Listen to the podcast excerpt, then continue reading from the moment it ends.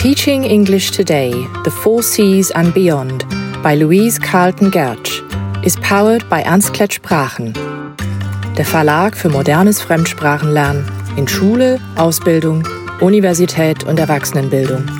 Sprachenlernen fürs Leben. Hello, and welcome to Teaching English Today, The Four Cs and Beyond, a podcast in which we'll be looking at ways to help students of English develop important skills for the 21st century. I'm your host, Louise Carlton Gertsch.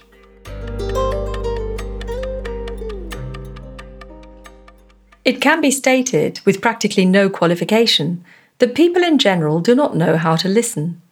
They have ears that hear very well, but seldom have they acquired the necessary oral skills which would allow those ears to be used effectively for what is called listening. In 1957, so long before the days of digital distractions, Ralph G. Nichols and Leonard A. Stevens wrote these lines in an article for the Harvard Business Review. Nichols spent over 40 years doing pioneering research on the art of listening, a skill that he rightly felt had been sorely neglected and completely overshadowed by the importance of speaking. But this was something that the ancient Greeks had already noticed. Almost 2,000 years ago, Plutarch wrote an essay entitled On Listening, addressed to the teenage student Nicander.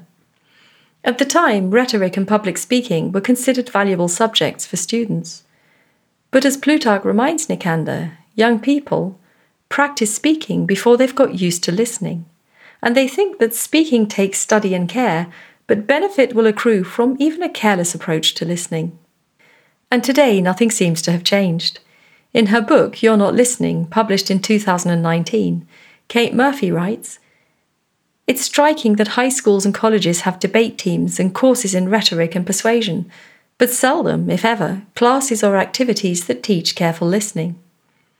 You can get a doctorate in speech communication and join clubs like Toastmasters to perfect your public speaking, but there's no comparable degree or training that emphasizes and encourages the practice of listening.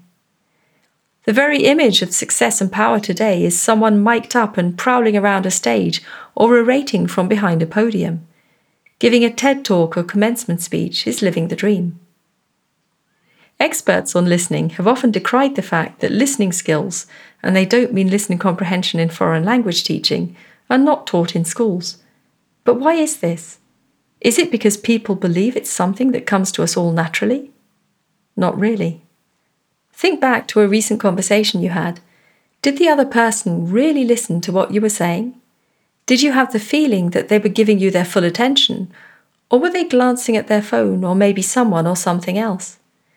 Perhaps you had the feeling that they were just waiting for you to stop what you were saying so that they could offer a story about themselves, give you advice, or just change the subject. And what about you?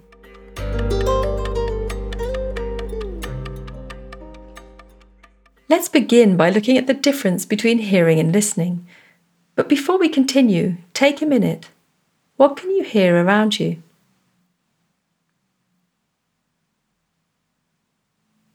Perhaps you can hear traffic or birds, maybe a dishwasher, noise on the street, or people talking.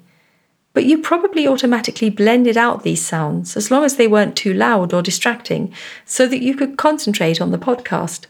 At least I hope you did. But by asking this question, your brain becomes involved and you move from hearing, which is passive, to listening, which is active. The composer and accordionist Pauline Oliveros succinctly put it in her TEDx Indianapolis talk in 2015. She said, The ear hears, the brain listens, the body senses vibrations.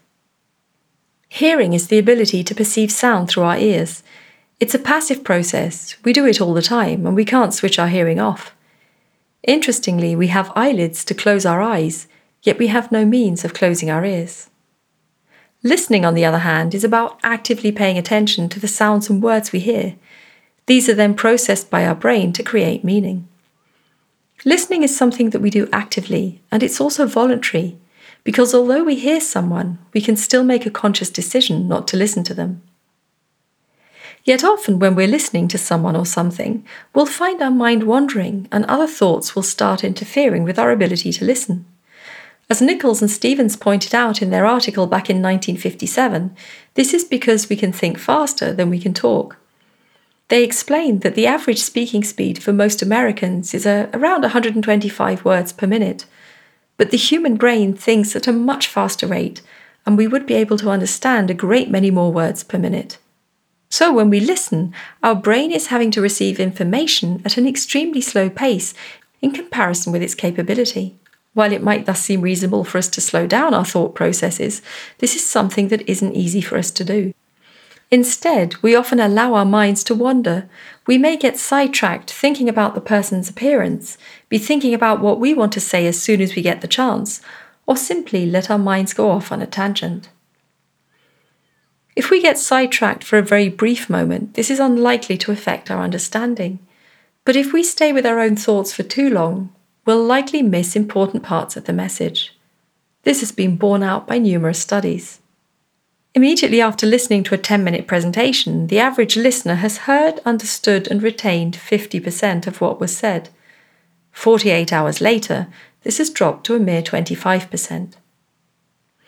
And today, more than ever, listening is often in short supply.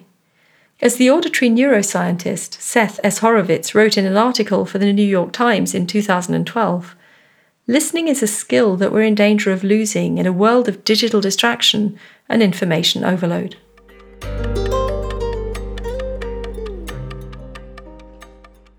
So, what makes a good listener? Many of us overestimate our listening skills we think that good listening is about not interrupting or finishing another person's sentences, that it's about making appreciative noises every so often, not sitting with our arms folded, and trying not to fiddle with something or fidget. But there's much more to it than that.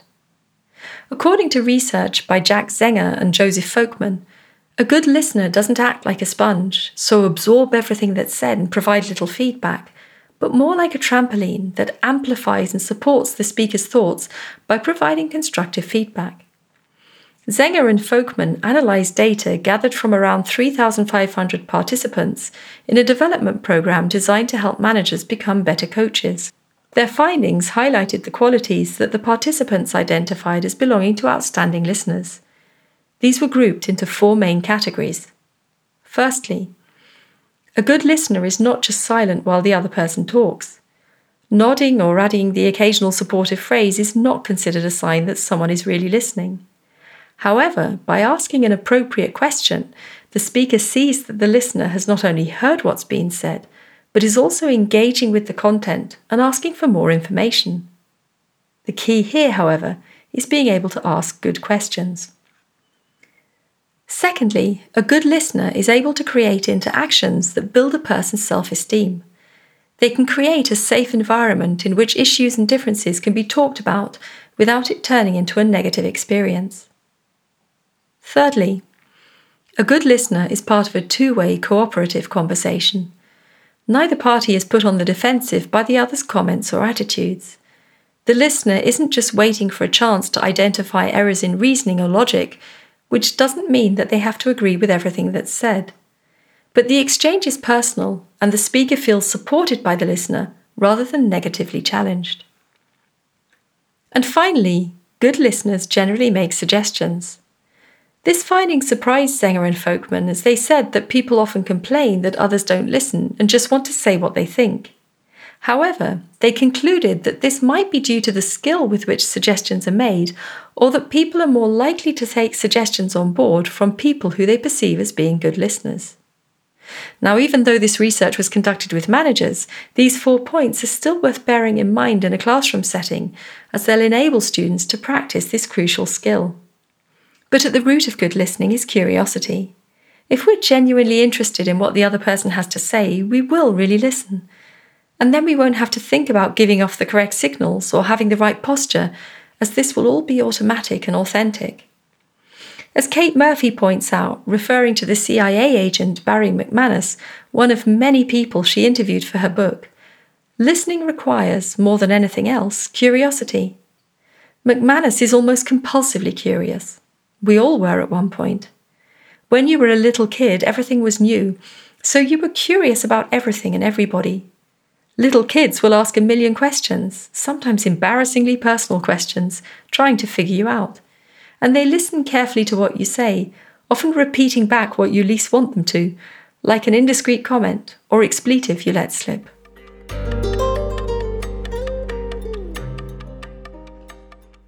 It was the 20th century psychologist Carl Rogers who coined the term active listening. He explained It is called active because the listener has a very definite responsibility. He does not passively absorb the words which are spoken to him. He actively tries to grasp the facts and the feelings in what he hears, and he tries, by his listening, to help the speaker work out his own problems. Thus, active listening is less about outward appearances and looking as if you're listening, and more about your mindset and attitude towards the situation. It's about being genuinely interested in the speaker and what they have to say, which is, of course, where curiosity comes into play. But active listening also requires effort and empathy as we're trying to connect with the other person. It's also about being able to interpret the message behind the words to really understand the subtext, so the emotional content of the message. For instance, if a colleague tells you, I've been asked to organise a trip, on the surface this sounds fairly neutral. But how were the words spoken? Did she sound eager and excited, or was there a certain reticence or tiredness in the way she spoke? Did her body language give certain clues as to how this was meant? But if we're not paying attention, so not listening actively, we might well miss this, give a hurried or offhand reply, and so miss the point. Yet if we're able to ask a question or two that show we understand her, this can make her and her excitement or fears feel heard. Kate Murphy uses the analogy of throwing a ball.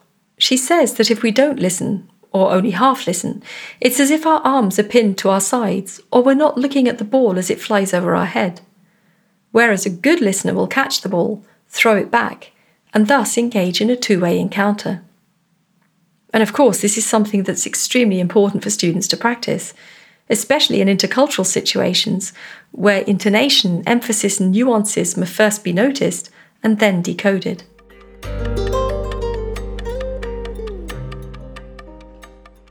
So, how can we improve listening skills?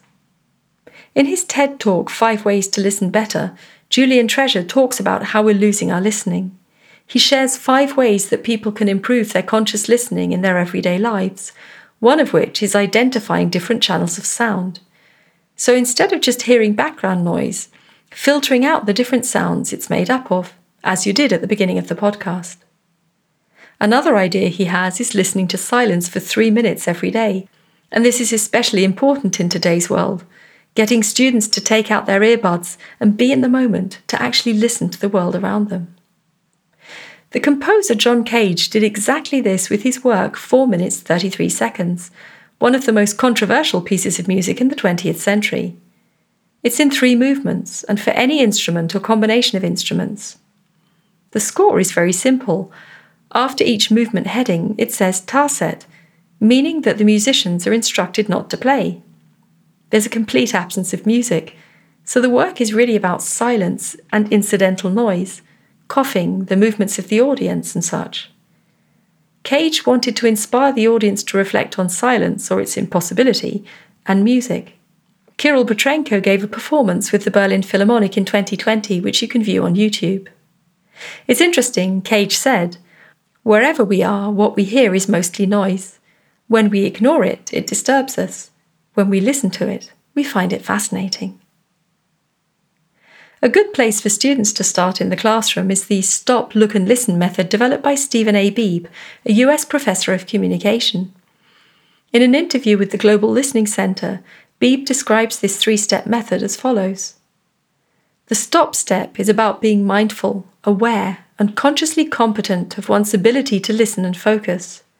To stop is to calm the mental chatter and focus on the message of others. The look step is about being sensitive to nonverbal messages. To look is to listen between the lines for the meta message, the unspoken message.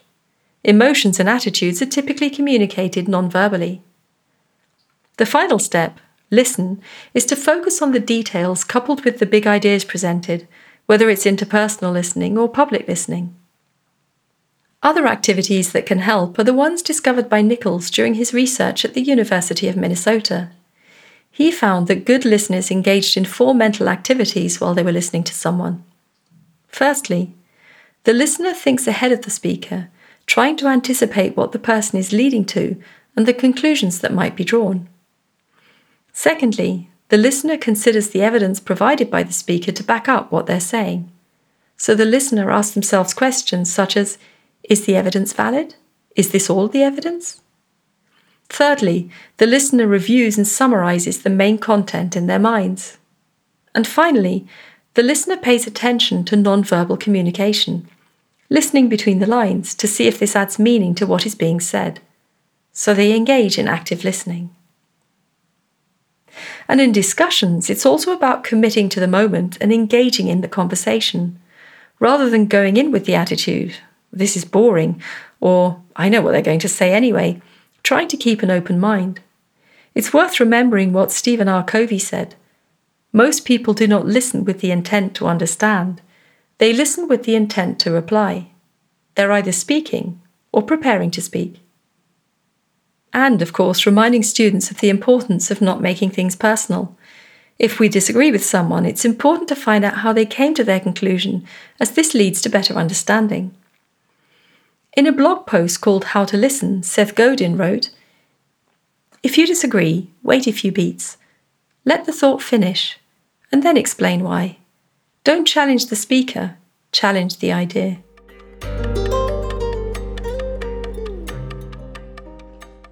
So, what about listening in the English classroom? All of these strategies are important for language learning. And of course, if students really listen, it will help improve their command of the language. How often have you said, the answer lies in the question? If a student listens to the question before answering, they might not make as many grammatical errors because the key has already been given to them. And of course, listening also helps them become more attuned to the target culture because active listening is the key to intercultural competence. By being curious about the person to whom we're speaking, trying to build a rapport with them, and having an open mind. We need to see meeting people as an opportunity to connect and learn rather than as something to be feared. It's about asking the right questions, trying to find out what makes this person tick, if you like. And at the same time, listening out for things we have in common rather than sizing the other person up and being judgmental or focusing on differences. So, thinking, where might our opinions actually intersect rather than diverge? What can I learn from this person? And if students learn to actively listen to how natives are speaking, so the tone and inflection they're using, this will enable them to become more proficient. We need to help them to learn to pay attention to how natives are speaking. As many of you have pointed out, students who listen to natives on YouTube are better at English than those who don't.